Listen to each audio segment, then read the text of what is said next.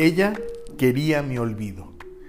Ella pedía a gritos, sin decírmelo, que ensillara mi ansiedad y cabalgara, hasta donde su mirada no me alcanzara, lejos del horizonte de su lástima y de los rescoldos que la hacían ver atrás y volver a mis brazos, tragándose sus palabras.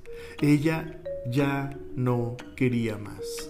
Ella quería dejar atrás esta pasión malsana que la hacía recordarme con tristeza, buscando dejar en el olvido ese fatídico momento en el que el marco de su mirada se estrelló contra la mía y supimos que estábamos condenados, jodidamente condenados a ser sol y luna en un eclipse de lluvia. Ella quería escapar. Ella buscaba la fuerza para herirme sin herirme, para darme una libertad que yo no quería, haciendo de mí un andariego de recuerdos en ruinas, un jinete de camas sin el milagro de los sentidos, concebidas únicamente para tumbarme a su lado, así fuera otro cuerpo el que recorriera, otros labios los que besara, solo serían recursos inútiles para reconstruir su memoria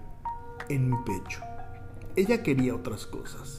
Ella buscaba un amor de estos tiempos, sin el vínculo eterno que juran los poetas, sin la dedicación que exige saberse ángel de un demonio, sin la vocación de una vestal consagrada al bordel convertido en el templo tras su inesperado arribo, dedicado exclusivamente a protegerla por las noches en las tormentas tras el olvido. Ella quería mi olvido, pero yo ya no podía dárselo. Ya era tarde para exorcizarme de su mirada, para pretender que no vendería mi leyenda a cambio de una mirada suya mi alma quería aferrarse a su recuerdo, a lo único que me había heredado tras su olvido, al único lazo que nos mantendría unidos, mis heridas milenarias conjugadas con sus sonrisas momentáneas.